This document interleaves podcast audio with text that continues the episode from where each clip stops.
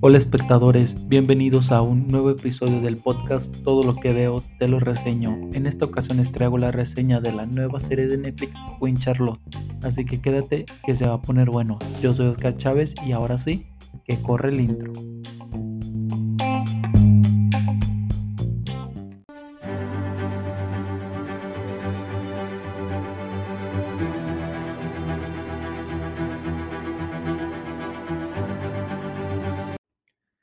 Este 4 de mayo llegó a la plataforma de Netflix una nueva serie derivada del mundo de Bridgerton llamada Queen Charlotte, la cual es una miniserie que cuenta con seis episodios de aproximadamente una hora cada uno y está escrita y dirigida por Shonda Rhimes, misma creadora de Bridgerton, pero cuyos personajes e historia están basados en los libros del mismo nombre escritos por Yula Quinn. ¿Y de qué trata esta serie? Básicamente nos contará la relación de la reina Charlotte y el rey George y cuál fue el camino para llegar a la corona y los problemas que genera estar en ella. Algo que es importante resaltar y que incluso la serie nos lo muestra en el primer capítulo con una leyenda que ponen antes de comenzar, es que esta serie es totalmente ficción. ¿Qué quieren decir con esto? Que nada está pegado o basado en hechos reales, ni siquiera tomaron inspiración como para querer, querer dar esos tintes, entonces es una serie que es completamente ficción y no está inspirada como en otros hechos reales, como por ejemplo otras series que sí lo son, como The Crown en la misma plataforma de Netflix. Honestamente, cuando anunciaron esta serie como spin-off de Bridgerton, en su momento pensé que era una serie completamente innecesaria y saben que no estaba para nada equivocado. Y es que esta serie tiene bastantes problemas y sin duda será una serie que pase totalmente desapercibida. Yo sé que ahorita está en el top 1 de Netflix de México y seguramente lo está en otros países, pero estoy seguro que en un par de años nadie nos vamos a acordar de esta serie ni de estos personajes porque para nada es un producto memorable y aquí les voy a explicar las razones. Y principalmente tengo ocho problemas con esta serie. Yo sé que van a decir que son muchos y que este episodio va a durar una hora, pero les prometo que no va a durar tanto tiempo. Así que sin más, pues comencemos con el problema número uno que tiene esta serie llamada Queen Charlotte de Netflix. El problema de esta serie es que llegó muy pronto al catálogo de Netflix. Por lo regular, los spin-off suelen llegar una vez que una serie terminó por completo y que pasaron un par de años, y este no es el caso ya que esta es un spin-off de una serie que actualmente cuenta con dos temporadas en la plataforma y que tiene dos temporadas ya confirmadas, que inclusive este año va a salir la temporada 3 y ya se confirmó la temporada 4. Esta serie de la que estoy hablando es Bridgerton y es una de las series más exitosas de la plataforma porque tienen algo que cautiva al, al espectador, que si bien es una serie que trata de acontecimientos históricos o que se basa en una cultura o creencias un poco más antiguas tienen algo que es interesante y esto se los voy a explicar un poquito más adelante. Y es que el que trajeran un spin-off de una serie que aún está en curso, de verdad no dan ganas de verlo, de verdad no es interesante porque todavía estamos conociendo y viendo a estos personajes en futuras entregas de la serie original. ¿Por qué quiero ver o por qué queremos ver algo que todavía no termina? Pero nos quieren contar su pasado, cuando de verdad creo que lo pueden hacer incluso en la serie original y tendrá muchísimo más impacto. El problema número dos que tiene esta serie es el balance entre mezclar las historias del pasado y el presente con la única intención de tener en la serie un par de personajes que ya conocemos por la serie original.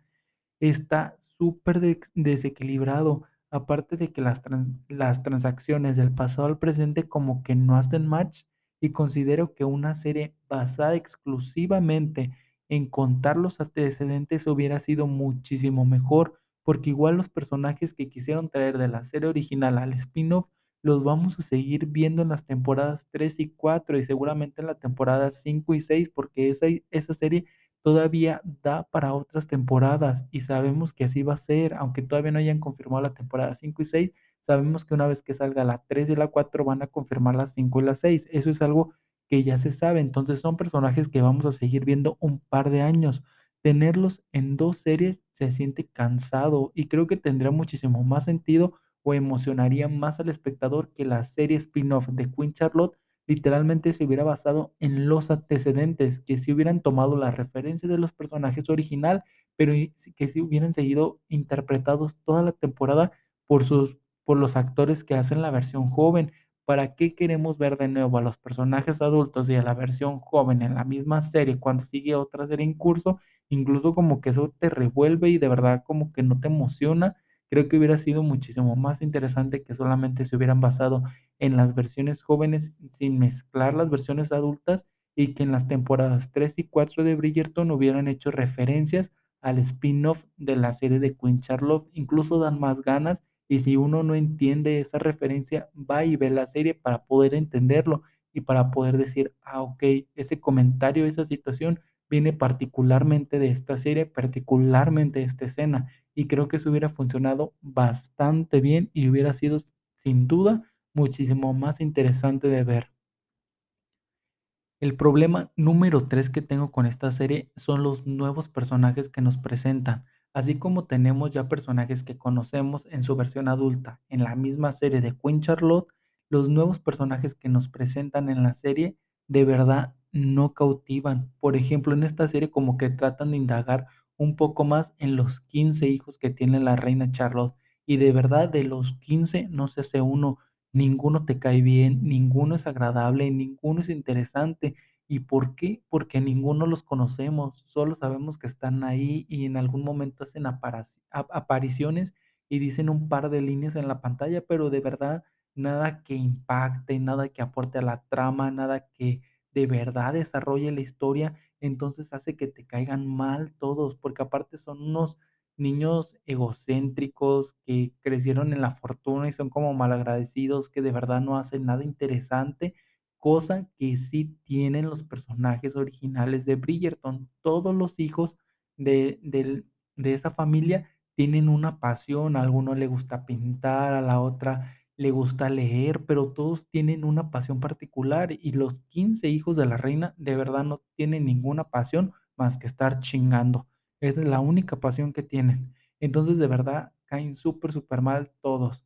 El único personaje que sí me gustó ver en esta nueva serie de Netflix de Queen Charlotte, y que considero que fue un gran acierto, que de verdad aportó a la historia, que de verdad querías verlo, que de verdad caía superbién, que de verdad entendías muchísimas cosas, es el personaje de Brinsley.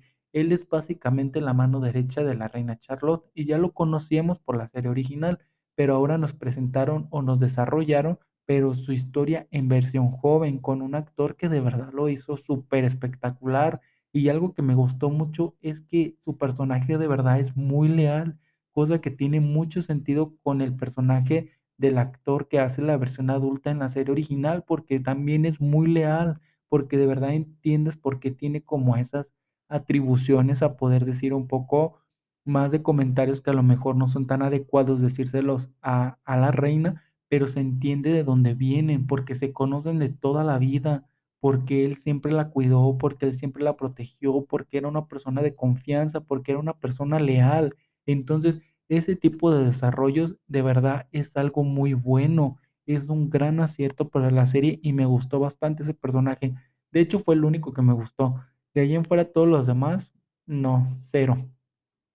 Ahora, el problema número 4 que tengo con esta serie es el uso excesivo de las pantallas verdes, porque en esta serie en particular fue supernotorio, al grado que que me pasaba algo algo que no me pasaba con la serie original, y es que en esta serie de verdad es muy evidente, al grado que considero que haber hecho que hubiera que haberlo dado a entender hubiera sido muchísimo mejor que querer mostrarnos una escena donde hay una multitud de gente, pero que únicamente son siluetas difuminadas. Creo que es algo con lo que pueden jugar un poco más las películas y las series de televisión, que si no hay tanto presupuesto para de verdad crea recrear una escena que se vea muy bien, ¿por qué no darlo a entender? Creo que los espectadores somos inteligentes, no necesitamos verlo tal cual en una imagen para poderlo entender, entonces pueden jugar con eso. Si no hay el presupuesto para hacer que algo se vea bien, mejor solamente darlo a entender, y ese poco que tienes, invertirlo en algo que visualmente pueda ser bonito, como por ejemplo, los atuendos o incluso una escenografía sencilla, donde no tengas que hacer una gran toma para que se vea espectacu- espectacular cuando al final del día se ve súper mal. Mi problema número 5 con esta serie, y es mi principal problema, es que la reina Charlotte de verdad cae súper mal. O sea, la versión de adulta que ya conocemos en la serie de Bridgerton tiene algo que es interesante, porque es un personaje que al ser la reina, pues quiere controlar todo, pero no tiene el control sobre todo y no todos se dejan controlar. Entonces, en la búsqueda de ella querer controlar todo, pero no poder, pero no poderlo hacer pues se vuelve interesante, se vuelve divertido, porque inclusive hay como problemas ahí que pueden ser como muy sencillos, que pero para ellas son un escándalo y tiene sentido, llegan a dar risa y son interesantes.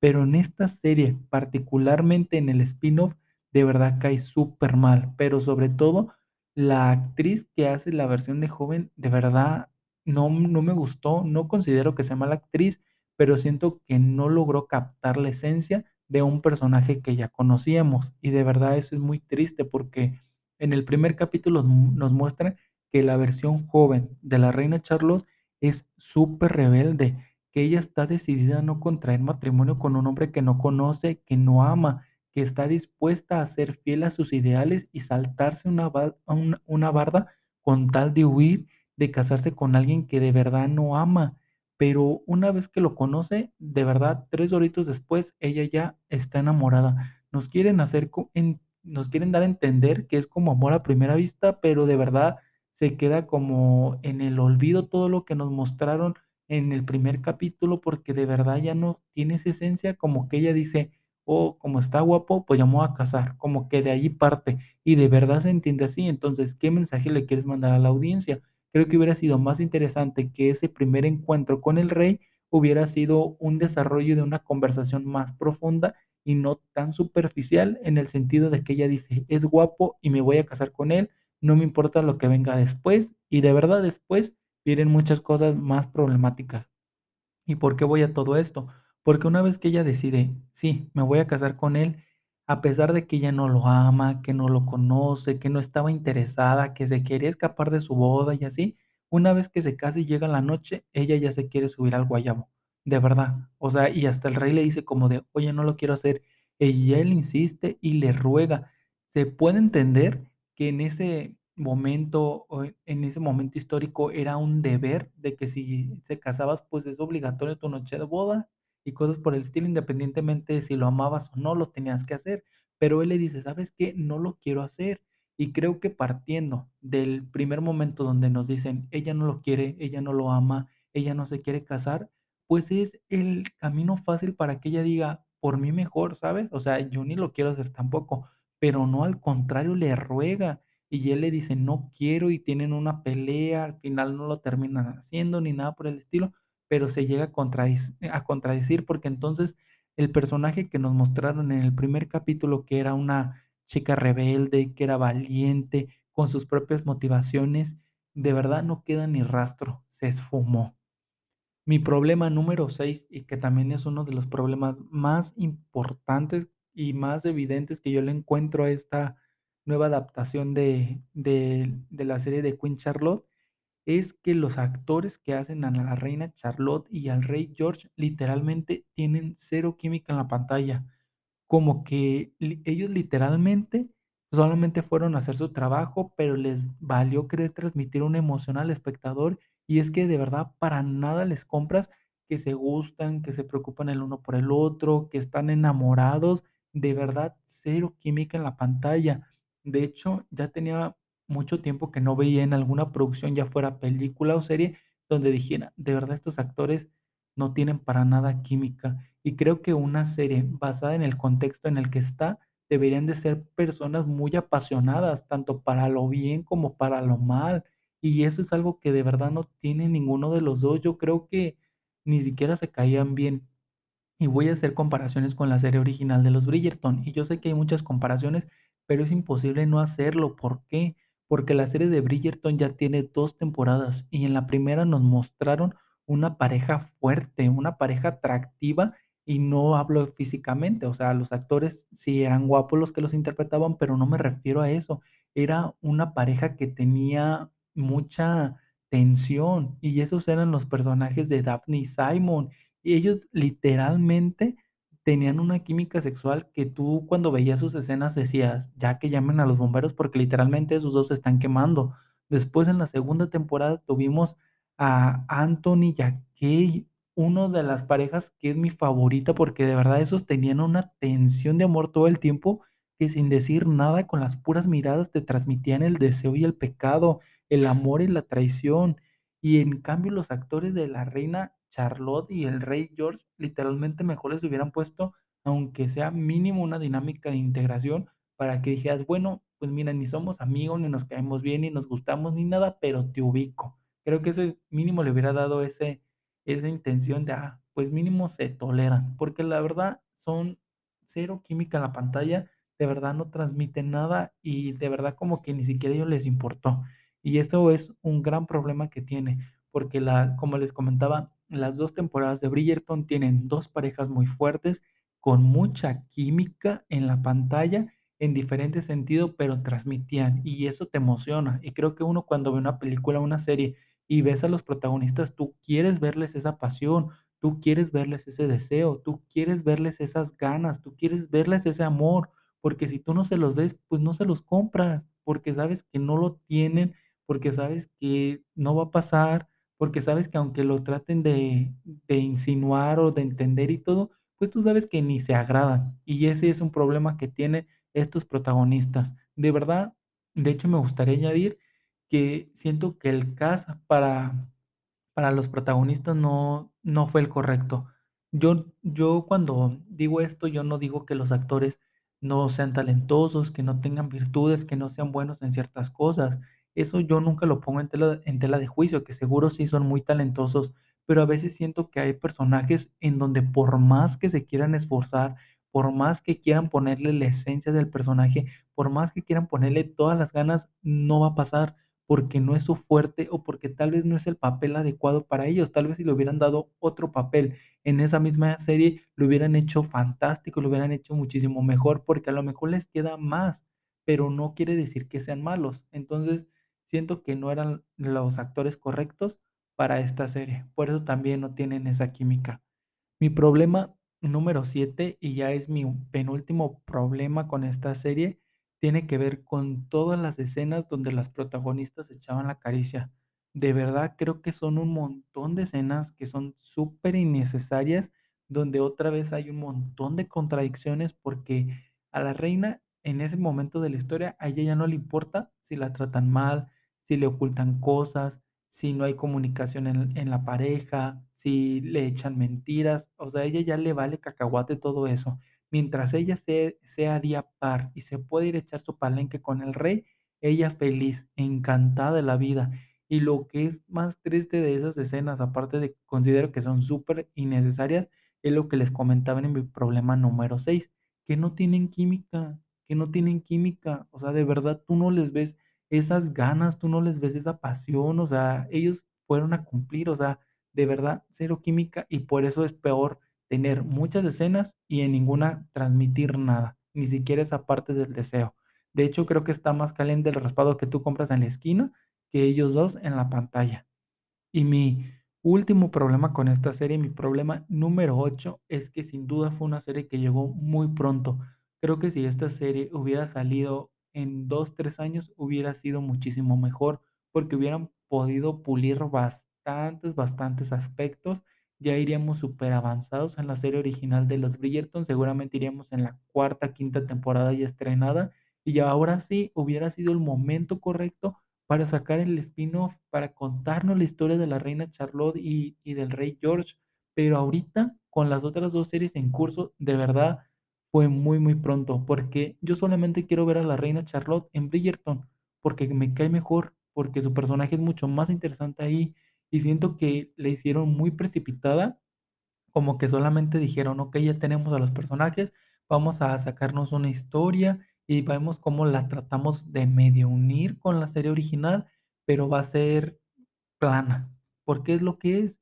Y es importante resaltar que, como les comentaba al principio del episodio, esta serie de los Bridgertons está basada en unos libros escritos por Julia Quinn y estos libros tienen como 6, 7 libros, entonces ya hay una historia previamente planteada, donde se inspiran y sí cambian alguna que otra cosa, pero ya de ahí toman todo, o sea, los personajes, la trama, etcétera. Pero esta historia en particular de la reina Charlotte no hay un libro como tal.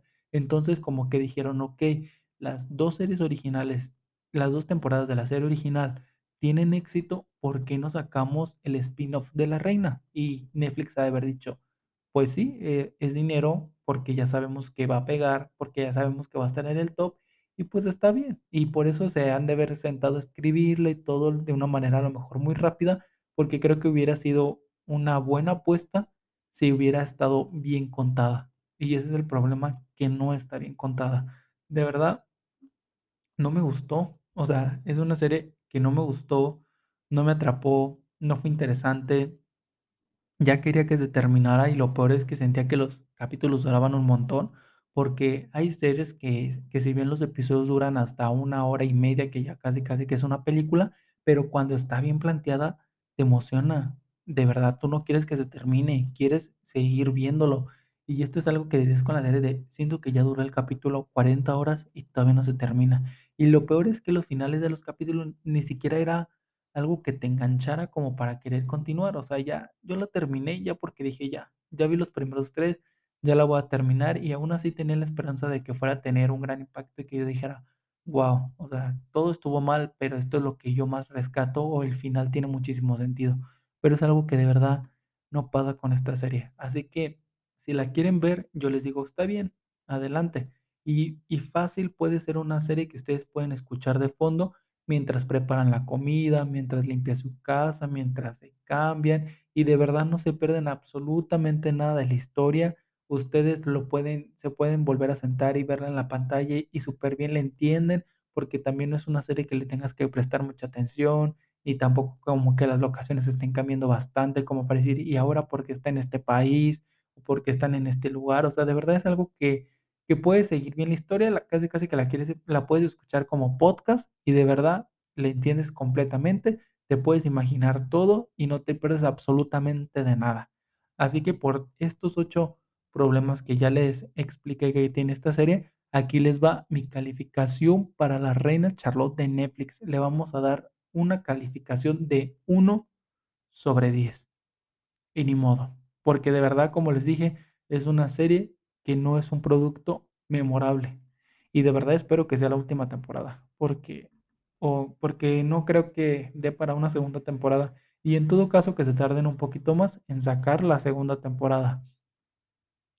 Y pues bueno, esta es la reseña de la Reina Charlotte. Nos escuchamos este próximo viernes aquí en su podcast de todo lo que veo. Te lo reseño con un nuevo episodio. Recuerden que los viernes son viernes de estreno donde les traigo reseñas de películas que están en, las salas de cine y que pueden ir a ver. Entonces no se pierdan.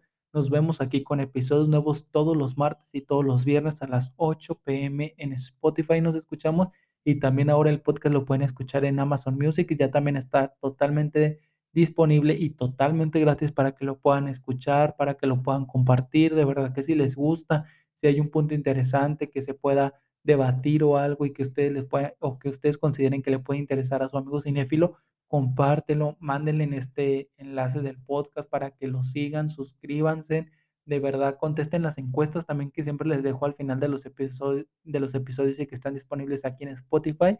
La pregunta de este episodio es ¿qué serie te gusta más o qué mundo te gusta más? ¿El de los Bridgertons o el de la Reina Charlotte? No olviden contestarla. Igual saben que podemos estar en contactos a través de mis redes sociales, que es mi Instagram, Oscar Chávez 96. Igual aquí en la descripción del episodio siempre les voy a poner las redes sociales para que me contacten, me manden sus sugerencias de qué película sería reseñar o que también si yo no he visto, pues voy y la veo y les traigo aquí la reseña. Así que no olviden que podemos seguir en contacto y todo. Y de verdad, muchas, muchas, muchas gracias por escuchar el tercer episodio de este podcast de todo lo que veo, te lo reseño. Nos vemos este, mar, este viernes a las 8 pm aquí con una nueva reseña en los viernes de estreno de todo lo que veo, te lo reseño. Yo soy Oscar Chávez y nos vemos, nos escuchamos pronto.